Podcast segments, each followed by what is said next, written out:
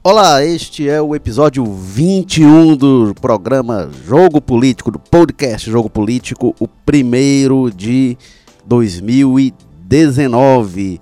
E o tema que mexe com a política do Ceará e mexe e repercute nacionalmente, até internacionalmente, não poderia ser outro.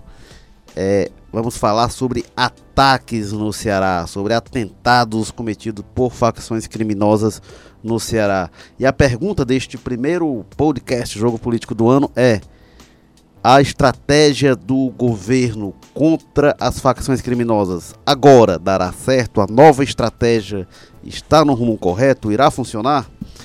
Para responder esta pergunta, temos aqui o repórter investigativo, especialista na área de segurança pública, colunista do Povo, Tiago Paiva. Tudo bem, Tiago? Oi, tudo bem? Tudo bem, Érico? Olá a todos.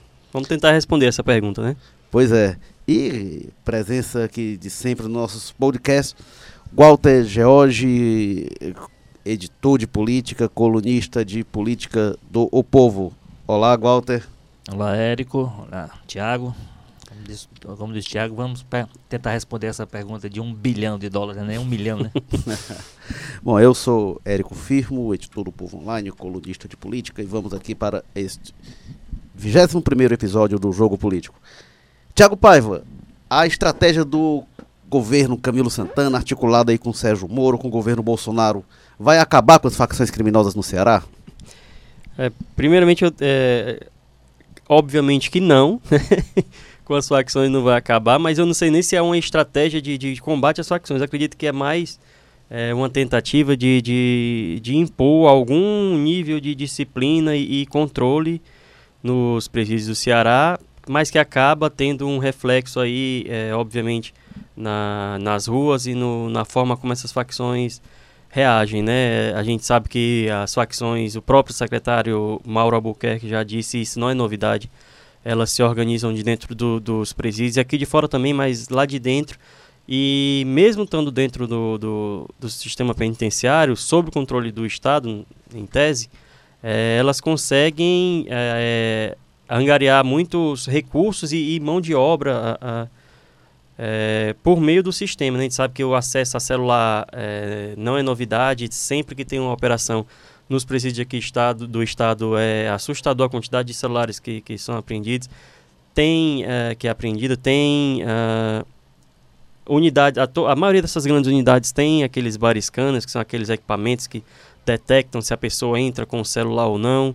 É, enfim, e a gente sabe que uh, esses aparelhos não entram de maneira. É, é, não, não, não, nem todos entram escondidos, né, como, por assim dizer. A gente sabe que tem participação de agente. Tem, um, passa pela corrupção. É, exatamente. É um, é um né? problema muito, muito, muito complexo e, e, e que vai demandar aí um, uma atuação não, não mais, mais, uh, mais rigorosa não só da própria CEAP, que é a Secretaria de Administração Penitenciária, mas também da CGD, que é responsável por fiscalizar e, punir, no caso, os agentes também é, penitenciários, porque, como eu disse, a gente sabe que é, já há informações e, e, matérias a respeito de corrupção de agentes que facilitam a entrada desses equipamentos. Então, é, quando o secretário toma essa postura de retirar todos os aparelhos de dentro do sistema e acabar com o poder, ou pelo menos minimizar o poder de comunicação das facções, evitando que uh, sejam ordenados crimes de dentro do presídio e cometidos também crimes uh, de, de, de, fraude, enfim, com o uso do celular, isso acaba tendo algum reflexo aqui fora. Resta saber uh, se passada essa, essa crise, quando passar, que a gente ainda não tem nenhuma previsão de, de enfim, de quando essa crise vai, vai ser superada, se isso vai voltar, vai ser mantida essa política, se eles vão conseguir manter esse, esse rigor, essa disciplina, procedimento, ou se passar da crise tudo vai voltar a ser como era. Porque ele afirma que não vai instalar bloqueador de celular nos presídios, porque basta procedimento. Segundo ele, quando o preso sai da cela, ele tem que ser revistado. Enquanto ele está fora, a cela é, é revistada. E quando o preso volta para a cela, passa por uma nova revista e também usa um aparelho, um aparelho um equipamento específico que detecta a presença de, de celulares dentro do, do presídio. Né? Não necessariamente um bloqueador. Esse aparelho é ele faz uma varredura e diz se tem algum celular no presídio. E aí o agente vai lá só buscar esse aparelho. Se tiver na cela que, que o Érico é o responsável, obviamente o, o Érico vai ser responsabilizado por isso, enquanto certo. agente. Né? Agora, Tiago, até recentemente, não sei como é que está hoje, o, o, os presos não eram mantidos nem dentro das celas, né? Eles ficavam soltos nas ruas, como eles chamam, né?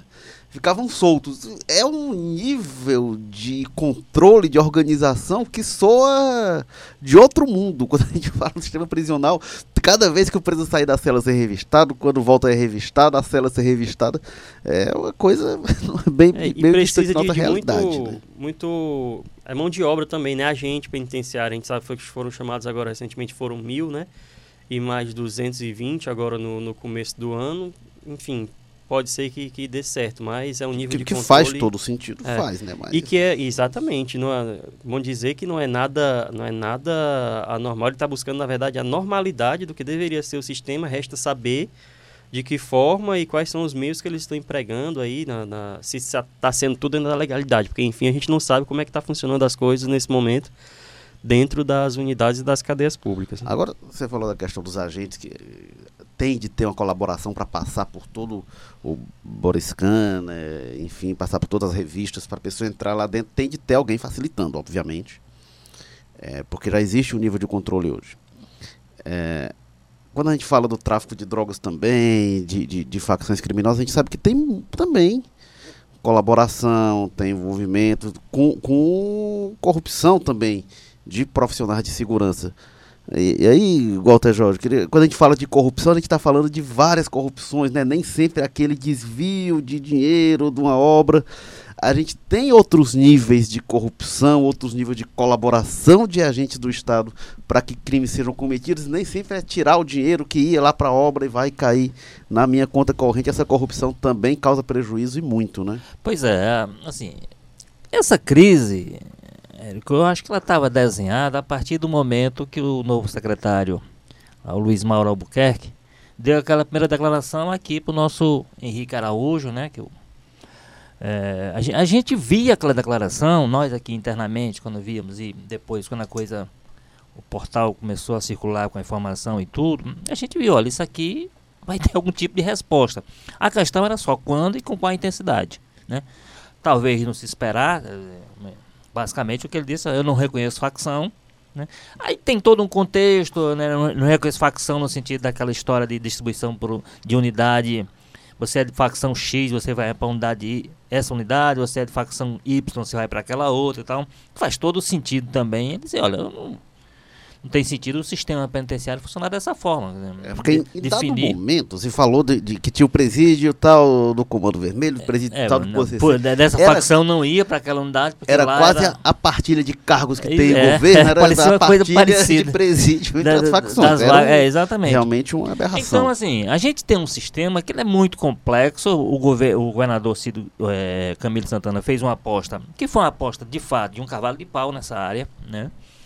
De dizer assim, acabou a tolerância, vamos agora botar ordem, como diz o Tiago. Não é que ele fosse, ele tenha feito nada de anormal. Ele está fazendo, inclusive, para restabelecer a normalidade, né? A normal era o que estava acontecendo, era esse, esse sistema pactuado é, equivocadamente. Agora eu tenho, tenho tentado acompanhar essa, é, quer dizer, eu não tenho a mesma competência, o mesmo grau de conhecimento que tem, por exemplo, o Tiago sobre como funciona esse sistema todo e tudo. Então eu tenho tentado ver a coisa, mas do ponto de vista político, por exemplo, como é que a política tem, você diz assim, essa questão da corrupção, que é um problema, não é um problema do sistema penitenciário. Aliás, a gente não vai atacar esse problema indo às causas se a gente não discutir, por exemplo, outro ponto, que é a superlotação. E a superlotação no sentido de gente que não deveria estar na, nessas unidades e está. uma quantidade né? absurda, a maior parte presos provisórios. A justiça né? também fazer a sua parte, dizer, ó, vamos fazer um pente fino aqui, quem é que não faz sentido, inclusive para deixar essa abrir esse espaço necessário para primeiro para que o sistema tenha condição de acompanhar as pessoas minimamente. Você tem uma você tem uma, uma quantidade de gente que os agentes e o, e o Estado é obrigado a acompanhar e, e inclusive proteger nas suas unidades, né? É, que, não, não sei se há, há uma relação internacional considerada ideal, mas certamente no caso, mesmo com essa contratação de agentes e tudo, você tem uma sobrecarga para esse pessoal que além do estresse do nível de, de, de tensão que há pelo sistema ser está permanentemente prestes a explodir, como é, como é o caso, assim, você tem aquele, aquele período de paz, de paz aparente, daqui a pouco mais uma onda de ataques, não sei o que, a partir de presídios. É um negócio inexplicável como é que não se tem o, o procedimento que o Tiago falou aí, que o secretário disse que é só é coisa básica. Você, se você se você faz uma revista, quando os presos não estão lá dentro, dentro do, do, da cela, quando ele não está lá, e faz isso pelo que ele diz todo dia, isso faz parte da rotina, como é que você justifica você entrar lá e encontrar 400 celulares, como foi 400 que encontraram agora? Já está passando de 600 já. Mais de 600 celulares. Que revista é essa? Que normalidade é essa que você tem dentro do sistema? Então, assim, tem, tem muito problema do próprio sistema que ele vai... Agora, o que me preocupa às vezes é o seguinte. Primeiro, eu acho que o, o no momento inicial, havia uma dúvida é o seguinte. Bom, nós temos um governo federal antipetista, né, radicalmente antipetista, que não faz questão nenhuma de reconhecer que a gente não sabe como é que ele trata as coisas institucionalmente, e você tem um governo do PT que é o primeiro que enfrenta uma crise dessa e corre a Brasília. Né? Qual, quais for, como é que se comportaram os governos, o governo estadual e o governo federal diante disso? Eu acho que o Camilo fez certo. Bom, o governo lá é hostil, não gosta do PT, tem esse negócio todinho. Mas é a ele que eu vou recorrer porque eu preciso do apoio dele. E fez isso sem nenhum tipo de cerimônia, corretamente. A reação do governo do ponto de vista institucional, por exemplo, do ministro da Justiça, correto também. Na hora que o governo analisou, e aí tem essa coincidência, feliz ou infeliz, de que o, a crise acabou no colo do adversário do, coronel, do general Teófilo, que exatamente foi o adversário do Camilo na, na campanha eleição. do ano passado, né? Que também eu acho que agiu corretamente, institucionalmente. Olha, o Estado precisa, mas é um Estado de PT, vamos logo atendeu o que for possível é, e fez. Deu-se um diálogo. No meio disso, teve, por exemplo, algumas declarações do próprio presidente Jair Bolsonaro complicadas, né? Fazendo menção a isso, o governo hostil, ah, um governo né, radical contra é, mim. radical contra mim e, e, e, eu tô, mesmo assim, a gente tá ajudando. Mesmo assim, a gente tá ajudando. Nenhum, pois né? assim, quer dizer, Aí, mas, aí vamos de qualquer maneira relativizar isso. Não, mas é um governo, ele está chegando no cargo, ele não tem noção ainda e tal, etc. E pior ainda, fala do Mourão, né? Mourão. Aí você teve o, o, vice dizendo que, é, inclusive, distribuindo informação que não tem a menor procedência, Fake que news, 40% total, né? do, do, da, da, da, como é que o governo ia dar? E num período desse, um Estado. Não, e não pode. Turístico, o, o, não, o, o regimento que interno. Quisesse, o, um Estado turístico que exatamente assim, que sentido teria o, governador, o governo fazer isso, né? Então, assim, eu, eu, eu tenho tentado acompanhar esse ponto de vista e a gente tem alguma... Eu, eu acho que tem posições que a gente tem que ressaltar como importantes no sentido, no sentido do copo meio cheio que a gente tem. O comportamento do capitão Wagner, nesse sentido, merece elogios, porque é um... Toda a imagem política dele, a trajetória dele é feita em cima de críticas e de oposição aos governos do Ceará, desde o Cid Gomes. Assim, aquilo ali que projetou ele é que mantém a, na campanha recém-finda, era uma das vozes mais fortes de ataque ao governo, e nessa área da segurança, e agora disse, olha, tem um drama que a sociedade está tá enfrentando, a população está enfrentando, afastou um pouquinho o interesse, o interesse mais imediato de tirar proveito da situação, que não sei como é que a pessoa consegue imaginar em tirar proveito de uma situação, no drama que as pessoas estão vendo, como nós aqui no Ceará, e aí disse, olha, vamos ver aqui como é que a gente soma forças e vamos junto. Esquece um pouquinho. Então, assim, eu acho que é um, é um e, teste. E fez isso, né, Walter? É. Sem deixar de dizer assim, ó, eu vejo sem erros, mas não é o momento. Isso. E sem, isso não tornou o Wagner, ai, cooptado, é, aliado, de forma alguma. pelo eu contrário, acho... né? Eu, eu acho que está sendo um grande teste para a política, um Sim. grande teste para a política, num momento crucial, que é o momento de chegada do, do novo grupo federal, né? momento de retomada ou de reinício do governo Camilo, um novo governo com essa perspectiva dá uma mudança importante nessa área e necessária. Está claro que precisava ter dado um choque, né? Agora, eu acho que está sendo, tá, tá, sendo um pouco precipitado nesse sentido. Assim. Eu não, não, imaginava que a resposta viria tão cedo e com tanta intensidade. Né? É uma a maior onda de ataque, o jornal tem. O grupo é. tem registrado isso é permanentemente. Né? Agora, essa, essa, essa, essa postura do Capitão Wagner e dos demais também, das pessoas que estão envolvidas, elas vêm no, no momento em que as pessoas já perceberam que não, não dá para volta, não tem volta, não tem recuo, né? No, no sentido de que o que, que o crime é, organizado, entre aspas, está pedindo? Está pedindo a saída do Mauro e está pedindo que a repressão dentro, o que eles chamam de repressão dentro do presídio, enfim, dos presídios, a gente não sabe como é que está sendo feito, mais uma vez eu digo, essa ação dentro do, do, das penitenciárias, mas que essa repressão acabe. E aí eu acredito que seria pior ainda o Camilo, o Camilo nesse momento resolver de alguma maneira tira, substituir Porque o Mauro no comando da né? secretaria ou recuar já que já está todo mundo irmanado, enfim. É, se for apesar, isso, entrega, entrega a cadeira de governador é, é. para facções criminosas. E, e, tem outra, é, e tem é outra situação questão, muito é, complexa. e tem outra questão aí importante, assim, é o, é, o que é que o, o, caso do Ceará e a crise do Ceará representa na perspectiva do país, né? Nós estamos sendo um pouco um laboratório de uma situação, porque se o, as facções e o crime prevalecerem aqui, está sinalizando para o restaurante. A saída é por aqui. É, há alguns meses de janeiro a gente tem visto, a gente viu isso já é, é na Amazônia, lá na região norte, a gente viu, é, acho que foi até quando o Mauro entrou lá no Rio Grande do Norte, foi 2017, que isso foi em Natal, que aconteceu. Então a gente tem visto que isso ocorre em alguns estados e acaba tendo sempre reflexos pelo país, porque as facções atuam organizadas em rede, os governos não atuam. E é muito importante que os governos se articulem por isso. Agora, isso todo ano tem acontecido. Acontece o epicentro em um estado que ecoa por outros. Então, Razão pela qual é faz sentido, né, grave. né, Érico, alguns governadores terem se prontificado a mandar homens para cá, porque eles sabem que o que está que a, o que está sendo decidido aqui no Ceará e a disputa que está tendo aqui no Ceará tem a ver com um quadro que é de todo mundo. Que é e tem a ver também com a presença do Centro de, de Inteligência, Inteligência do Nordeste também, né? aqui no Ceará. Né? Acredito que é, como esses estados estão em contato frequente, agora permanente, na verdade, aqui no, no Ceará, foi muito mais rápida essa articulação e talvez, acredito até, é, que essa, essa ação, essa escolha do Mauro não foi em vão. Essa declaração dele, que eu acredito, enfim, que foi equivocada, porque é o tipo de, de, de operação que você não divulga. Acho que você faz e mostra feito. É, né? foi como foi no, no, dia em que eles foram separar por facção, que também foi um reflexo de, de uma situação que veio de outros estados, veio lá da Amazônia, aquele massacre, enfim.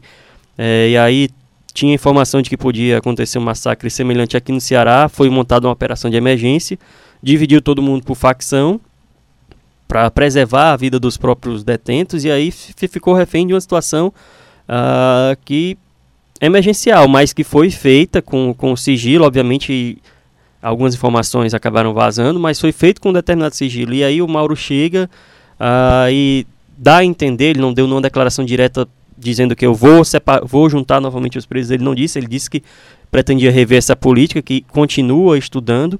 E também tem um detalhe que a gente deve também ressaltar, que ele não vai juntar os presos numa mesma cela. A intenção dele, segundo uh, em algumas conversas que tive, era em uma penitenciária dividir pavilhões e aí separar esses presos por facção, porque também seria uma insanidade você juntar membros de facções rivais numa mesma cela, numa mesma, numa mesma rua, enfim.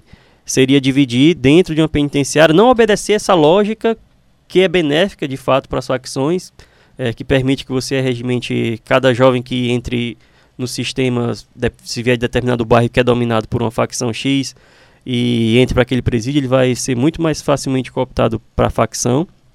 Né? E a lógica dele era justamente, é, quando ele disse que não reconhece, era nesse sentido de, de, de, de, não obedecer, de não garantir que vai obedecer essa regra de maneira permanente e que a gente sabe, obviamente, ele foi até comedido nas palavras, mas que a intenção dele de fato é, é pôr um fim a essa prática. E aí ele o, o, tem um centro de inteligência aqui no Ceará, tem a presença do, dos policiais de outros estados.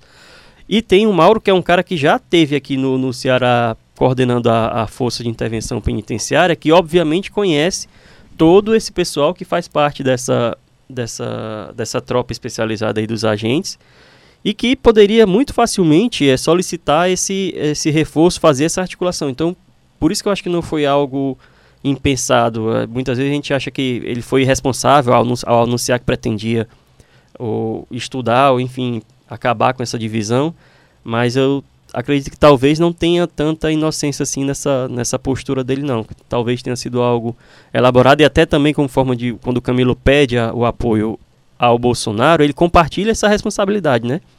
Uh, não fica mais agora só no, no colo do Camilo. Se der errado, a Força Nacional esteve aqui, todo mundo atuou, e não conseguiram. Né? Não foi o Camilo que foi incompetente, o, Estado inteiro foi incompetente. É, é eu acho que, sem dúvida, é um teste importante para o governo Bolsonaro, um teste para o Sérgio Moro, porque o Moro ele é referência em combate à corrupção e tal, mas havia e há ainda né, uma interrogação muito grande sobre como é o Moro tratar a segurança pública que o Ministério incorporou. O Ministério da Justiça passa a ser Ministério da Justiça e Segurança Pública, que eram dois ministérios no governo Temer.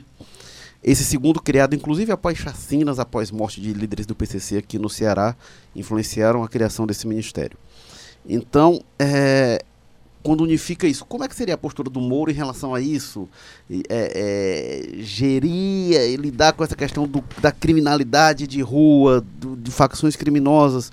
E aí é um primeiro teste para o Moro, que, como o Walter falou, acho que até agora tem saído bem. E que tá, é, essa área da responsabilidade do general Teófilo.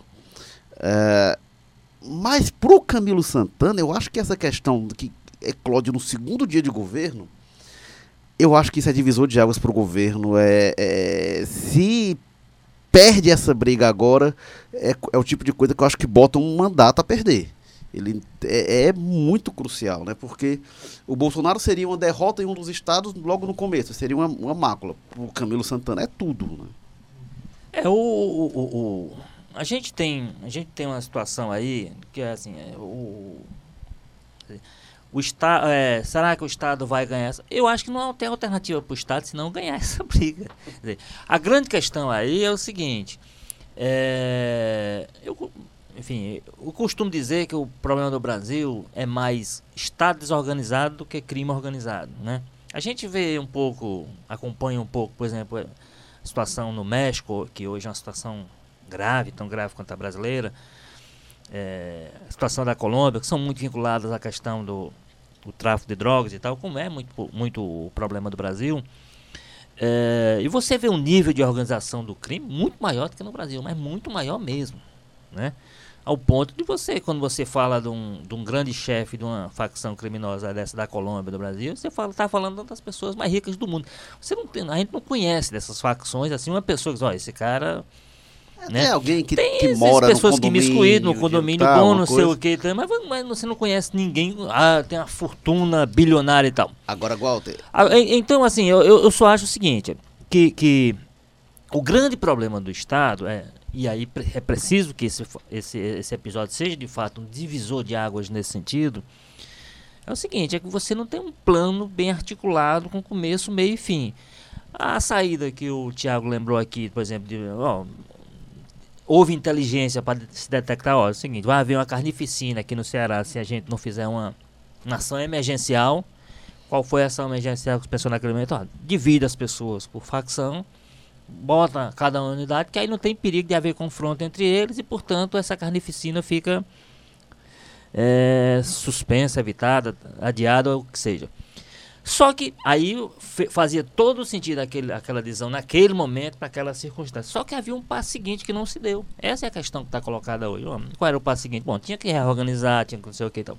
Que ó, possivelmente estão dando alguns passos a, a, atrás agora para poder fazer, refazer essa caminhada. Então, o que é preciso no Brasil? E aí, essa é uma oportunidade que está sendo dada, por isso que eu digo que é importante a articulação entre Estados. Eu, eu li esses dias que, por exemplo, lá na Bahia, essa decisão, que eu, eu sabia que haveria isso, certamente, essa decisão do governador de enviar, são 100 homens, é, para cá, da Bahia? É.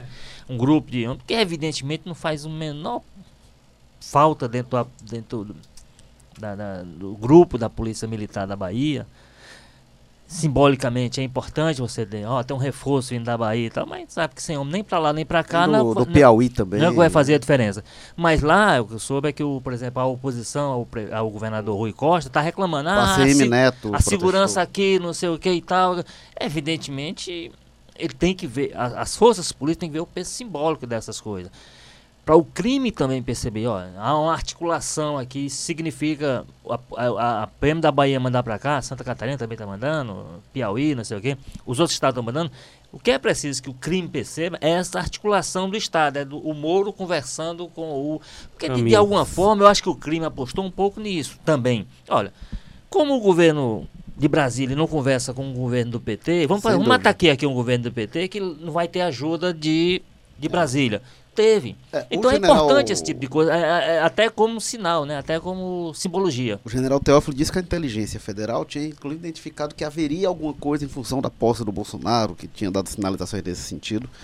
Então é possível, inclusive, que eles tenham escolhido isso politicamente, esse cálculo político também. Santa Catarina, que você cita, é outro estado que teve problema com, com crime organizado também.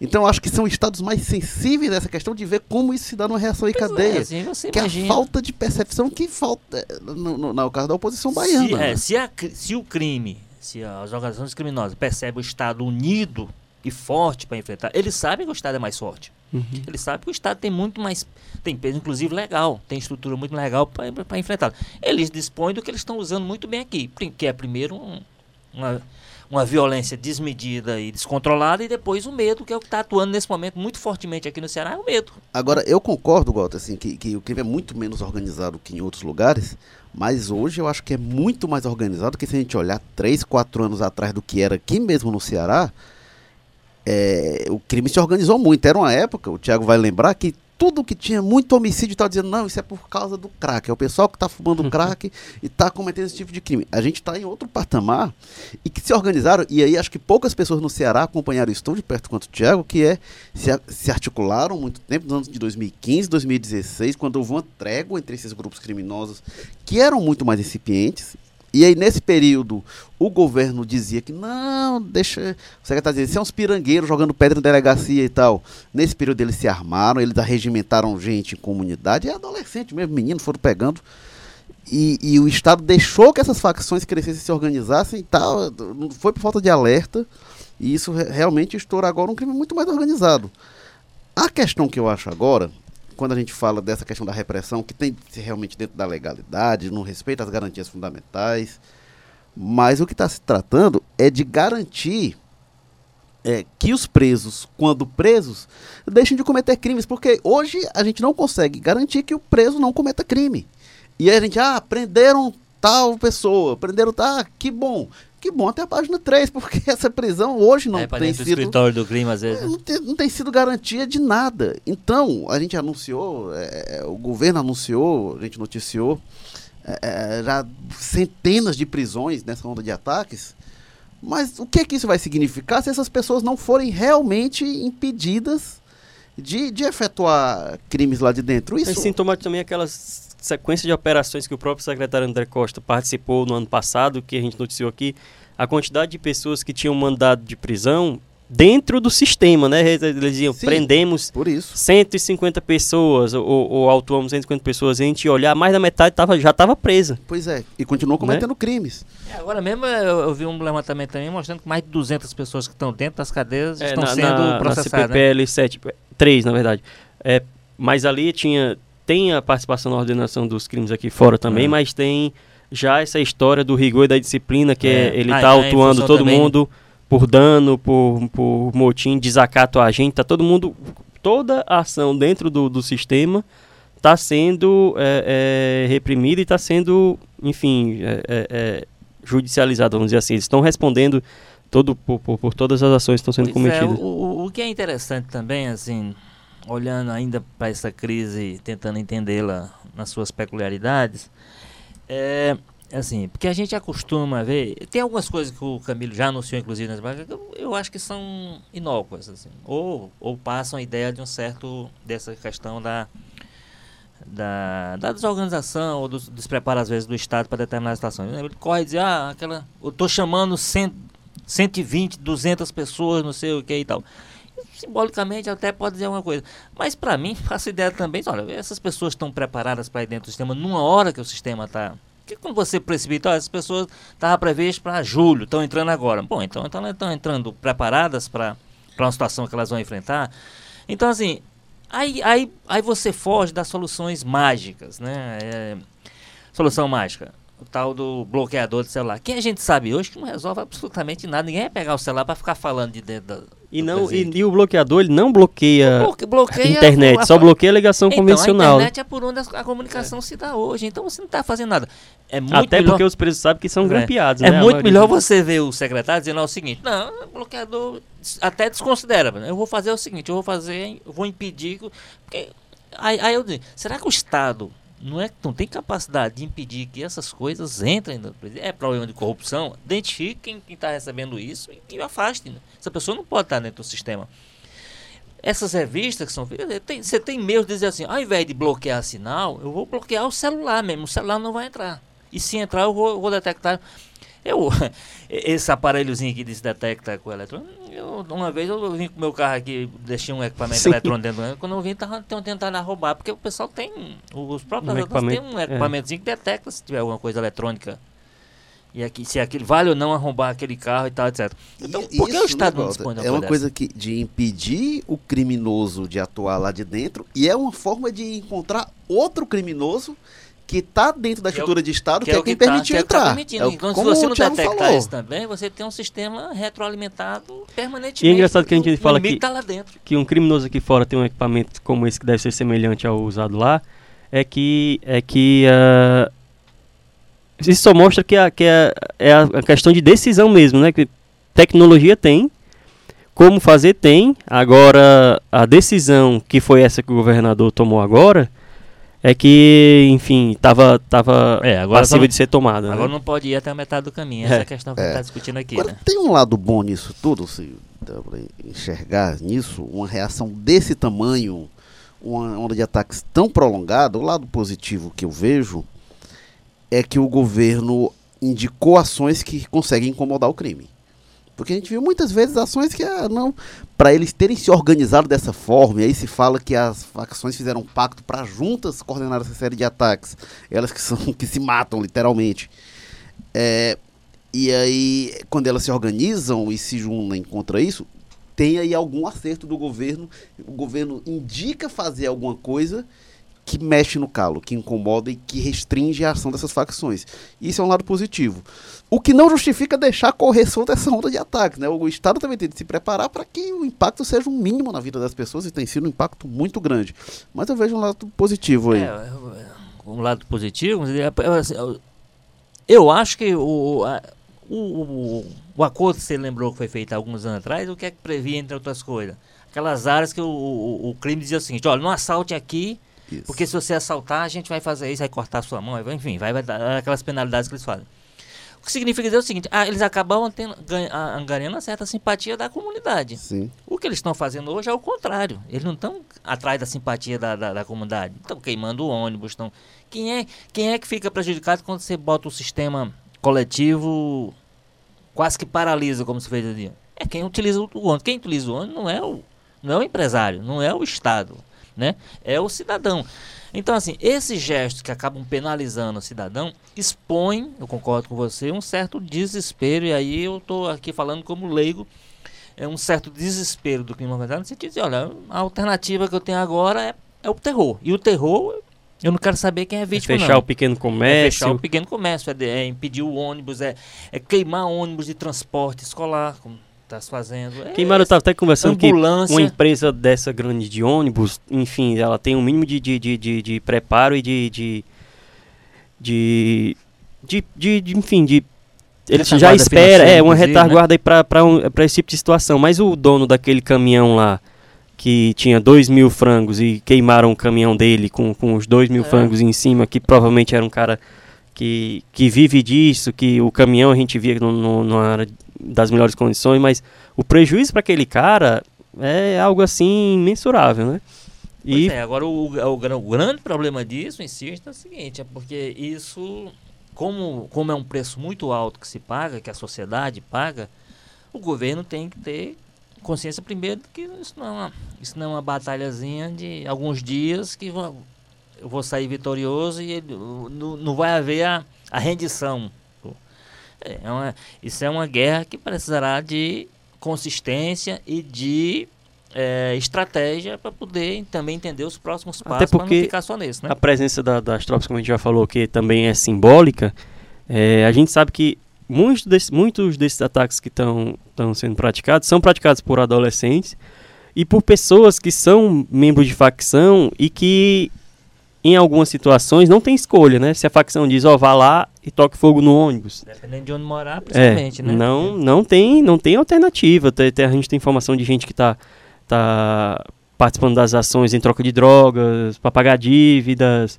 Enfim, é uma situação complexa e as tropas, obviamente, não são onipresentes, né? Eles não vão atacar onde tem um, um, um policial, uma viatura esperando. É uma, é uma guerra até é, desigual, né? Nesse sentido, do, eles não enfrentam o Estado. É, Eles atacam aí, onde o Estado é, não está presente e atacam no, no, local de vulnerabilidade. Né? Essa resposta imediata tem sido no policiamento ostensivo, de tropa na rua. Agora, a solução de longo prazo passa por uma coisa que o governo Camilo sinaliza que vai investir, enfim, mas que foi negligenciada durante mais de uma década, que é a Polícia Civil. A Polícia Judiciária. É, é, a Polícia Civil do Ceará ficou muito defasada também muito problema de corrupção, isso inclusive no, governadores chegaram a falar isso, da corrupção dentro da Polícia Civil, mas tem muita gente boa, mas muito precarizada também. Então, se não qualificar, se não investir, se não reforçar a Polícia Civil, vai ficar isso, correndo atrás de bandido, e aí não tem como estar em todo lugar, vai, vai, ser, vai ser qual contingente para dar conta de estar em todo lugar para tentar impedir crime de ocorrer? E, não tem contingente que chegue. E até porque, mal comparando, é como uma obra de saneamento, negócio que as pessoas, os governantes, enfim, evitam investir, porque é uma obra que ninguém vê, é como a Polícia Civil. Você não vê a Polícia Civil trabalhando, mas a PM você vê a PM, na rua. Né? É. É, a presença, a sensação de segurança, mas enfim, a retaguarda de investigação, de prevenção ao crime, que a PM já chega quando o crime aconteceu. Quem pode evitar com ações de inteligência e investigação é a Polícia Civil. E isso a gente tem de maneira muito precária aqui no Ceará. Agora, um cálculo político que eu acho que talvez as facções tenham errado é porque eles fazem sonda de ataques com o objetivo de desgastar o governo. E aí fazer o governo ceder porque está E obviamente que cria um desgaste, que as pessoas ficam, sensação de segurança. Mas eu tenho percebido pelas redes sociais e tal que as pessoas têm entendido que isso é uma reação, uma resposta a uma ação correta do governo. E aí, na medida em que tem um nível de apoio a isso, eu acho que realmente essa onda de impacto. É um drama, é um drama que as pessoas estão vivendo, que as pessoas sabem, esse pequeno comerciante, por exemplo, que teve o, o caminhão lá, enfim, queimado, esse cara está querendo que o governador pegue esses, todos esses, esses criminosos, enfim, enjaule, faça o que for necessário, mas o, o, o drama, as pessoas estão tão aí, é o que, seis dias, sete dias, é, é, com uma rotina permanente de medo, né? É um drama, enfim, uma situação é. muito complexa, mas que a gente percebe que de fato, a não ser nas situações em que esse medo seja supere todo o, o, o contexto, as pessoas têm a, a, apoiado a, essa ação do governador. Isso é o que talvez explique a natureza de algumas de algumas alguns ataques, como eu disse, são muito mais para penalizar as pessoas, muito tudo bem, que é como é, instrumento de pressão sobre o Estado, sobre o governo. Mas penaliza muito mais as pessoas do que, né? E penalizando as pessoas, evidentemente, fazem elas muito mais, fazem a população muito mais simpática ao que o governo tem feito e ao enfrentamento que ele tem determinado. Então isso talvez irrite as pessoas. Não, então vamos penalizar, vamos queimar a ambulância. O sentido tem você queimar uma ambulância?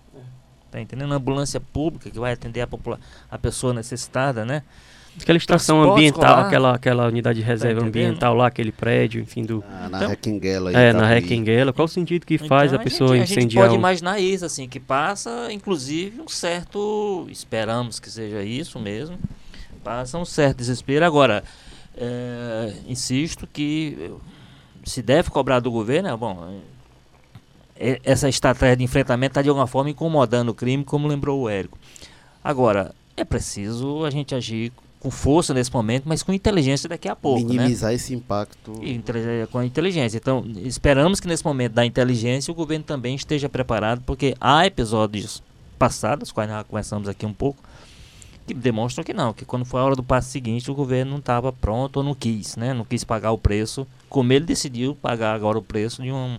Até porque quanto mais essa crise se alonga, mais o efeito econômico dela também. A gente tem, por exemplo, transporte alternativo aí que, enfim, quatro, durante quatro dias, as turismo na cidade como Fortaleza deixaram né? de circular na cidade. Fortaleza está né? muito mal vendida nesse momento ao Brasil e ao mundo, né? Como uma cidade insegura, Agora, uma cidade com crime espalha o medo. Então. Como o Walter falou, a gente costuma olhar para situações onde algo semelhante já aconteceu, né? E aí, guardado as devidas proporções, no Rio Grande do Norte, de onde o Mauro veio, e por isso também, com certeza, o Camilo optou pelo nome dele, já passou por uma situação semelhante.